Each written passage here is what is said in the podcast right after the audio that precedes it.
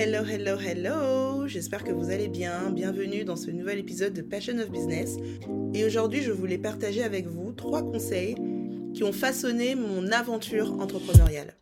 Donc, pour ceux qui ne le savent pas, j'ai créé mon tout premier business en 2012, fin 2012, début 2013, par là.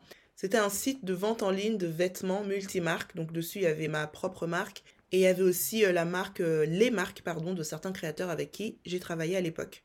Et donc euh, aujourd'hui, dix ans plus tard, j'ai créé différents types de business entre temps. J'ai testé plein de choses, que ce soit dans la prestation de service, que ce soit dans le produit. Enfin voilà, j'ai vraiment, on va dire, touché à différents types de business.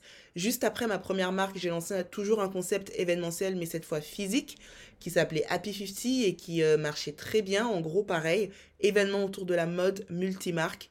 Mon associé et moi, on était chargés de bah, d'organiser l'événement de A à Z et de faire en sorte qu'il y ait un maximum de clients pour que nos créateurs puissent vendre.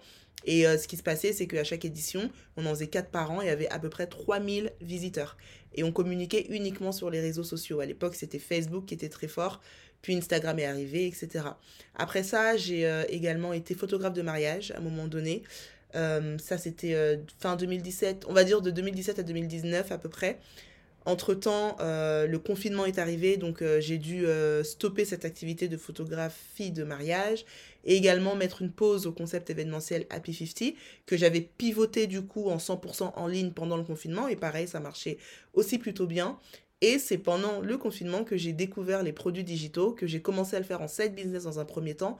Et aujourd'hui, c'est mon activité principale parce qu'en fait, je trouve que les produits digitaux, c'est juste euh, le beurre et l'argent du beurre en fait. C'est euh, pouvoir gagner de l'argent en ligne tout en ayant du temps pour soi. Et c'est pour ça qu'aujourd'hui, c'est le type de business euh, sur lequel j'ai choisi de me focaliser. Mais n'empêche que, je sais pas, hein, dans un an ou deux ans, si vous m'entendez faire autre chose, c'est tout à fait possible parce que, comme j'aime le dire, et c'est pour ça que ce, ce podcast s'appelle Passion of Business, moi, ma passion, c'est vraiment le business. Je suis pas attachée à un produit, je suis pas attachée à une activité en particulier. Moi, ce qui vraiment me fait kiffer, c'est le fait d'avoir une idée, de la concrétiser, de voir des personnes euh, euh, acheter ce produit ou ce service et finalement d'avoir une transformation quelconque dans leur vie grâce à ce produit ou ce service. Moi, quand je voyais euh, des personnes porter un vêtement que j'ai imaginé, j'ai été acheter les tissus, euh, je l'ai fait fabriquer par mon atelier et après euh, je vois une personne le porter dans la rue. Ça m'est arrivé une fois, je me souviens, à Châtelet où j'ai reconnu une personne qui avait un de nos vêtements à P50. Enfin, c'est juste extraordinaire. Je pense qu'en termes de, en termes de sensation, ça doit être exactement la même chose que les artistes la première fois qu'ils entendaient leur son à la radio, en fait. c'est juste, enfin voilà, voir le sourire de mes clients, ou là, avec les produits digitaux, voir des personnes qui m'écrivent en me disant euh, Grâce à toi, j'ai fait 10 000 euros de chiffre d'affaires, grâce à toi, j'ai fait 500 euros, grâce à toi, j'ai fait ci, grâce à toi, mon réel a dépassé les 10 de vues, etc. etc. C'est vraiment ça, moi, mon kiff. Donc, j'ai pas forcément un attachement à un produit particulier et donc ce serait pas impossible que euh, euh, dans quelques mois, quelques années ou autres, je fasse autre chose. Bref, trêve de blabla.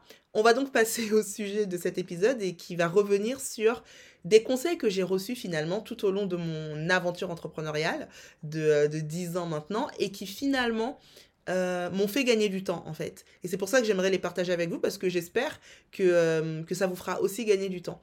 C'est des conseils qui m'ont permis par la suite d'éviter certaines erreurs, même si sur le coup, et vous le verrez, euh, je les avais pas forcément bien pris, mais à la longue, j'ai compris en fait pourquoi on m'avait donné ces conseils-là et j'ai compris surtout les bienfaits de les avoir suivis in fine, même si je me suis cassé les dents en chemin.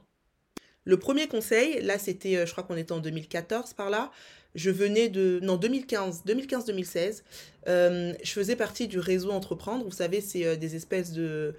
Je vais pas vraiment dire des incubateurs, mais c'est... Euh, enfin voilà, on va dire des sortes d'incubateurs qui accompagnent les entrepreneurs. Donc moi, je faisais partie du réseau Entreprendre. Et lors du premier rendez-vous que j'ai passé avec le directeur du réseau Entreprendre, donc il me demande d'expliquer un petit peu ce que je fais, etc. etc. Donc je lui dis, voilà, concept événementiel, marque de vêtements, blablabla. Je lui explique un petit peu ma marque, je lui montre, je crois que j'avais amené des échantillons, je lui montre un petit peu à quoi ça ressemble. Et là, en fait, il va me dire une chose, et sur le coup, je m'étais pas rendu compte de l'importance de ce qu'il m'a dit. Il m'a dit, pourquoi vous avez tant de références? Parce que quand il m'a demandé le type de vêtements que je vendais, je lui ai dit, ben, il y a des chemises, des pantalons, des jupes, des robes, euh, je crois que j'avais des accessoires, enfin bref. Et il m'a dit, pourquoi vous avez autant de références? Et euh, je me souviens qu'en sortant de son bureau, je me suis dit, mais de toute façon, il ne comprend rien à la mode, euh, enfin, n'importe quoi, je vais continuer à faire ce que je fais. Sauf que quelques années plus tard, j'ai réalisé enfin l'importance de ce qu'il me disait. Avec Happy 50, quand on, ce qu'on faisait en fait, c'est que on avait, euh, on avait les ventes physiques, donc multi-créateurs et avec notre marque propre. Et ensuite, à la fin des ventes physiques, on faisait des ventes en ligne. Pareil, toujours avec les créateurs, avec nos propres vêtements. Et euh, ce qui s'est passé, c'est qu'on a commencé finalement à se rendre compte du type de vêtements qui fonctionnait. Et donc sur notre propre marque, plutôt que de faire 150 000 références, ce qu'on faisait, c'est qu'on se focalisait sur les modèles qui marchaient et on les déclinait en plusieurs tissus différents.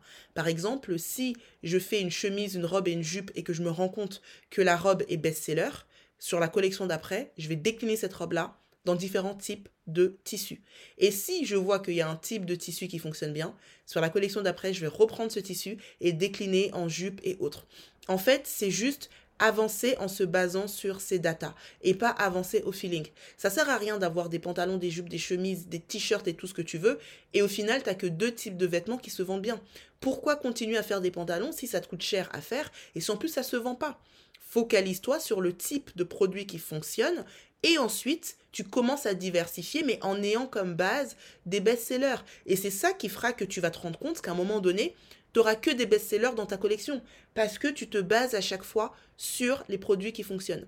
Donc quand tu débutes, ou du moins quand tu es vraiment dans les premières étapes, tu n'as pas besoin d'être à sauce et d'avoir 150 millions de références.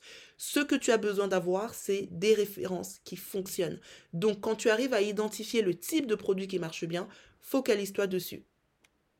Et du coup, euh, ce conseil se rejoint avec une vidéo que j'ai vue il n'y a pas longtemps d'une euh, d'une entrepreneur en ligne américaine qui expliquait que... Alors elle a une très grosse communauté sur les réseaux sociaux, plus d'un 3 millions d'abonnés je crois.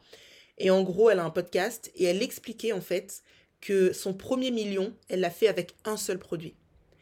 Un seul produit qui coûtait, je crois, une cinquantaine de dollars. Et c'est avec ça qu'elle a fait son premier million.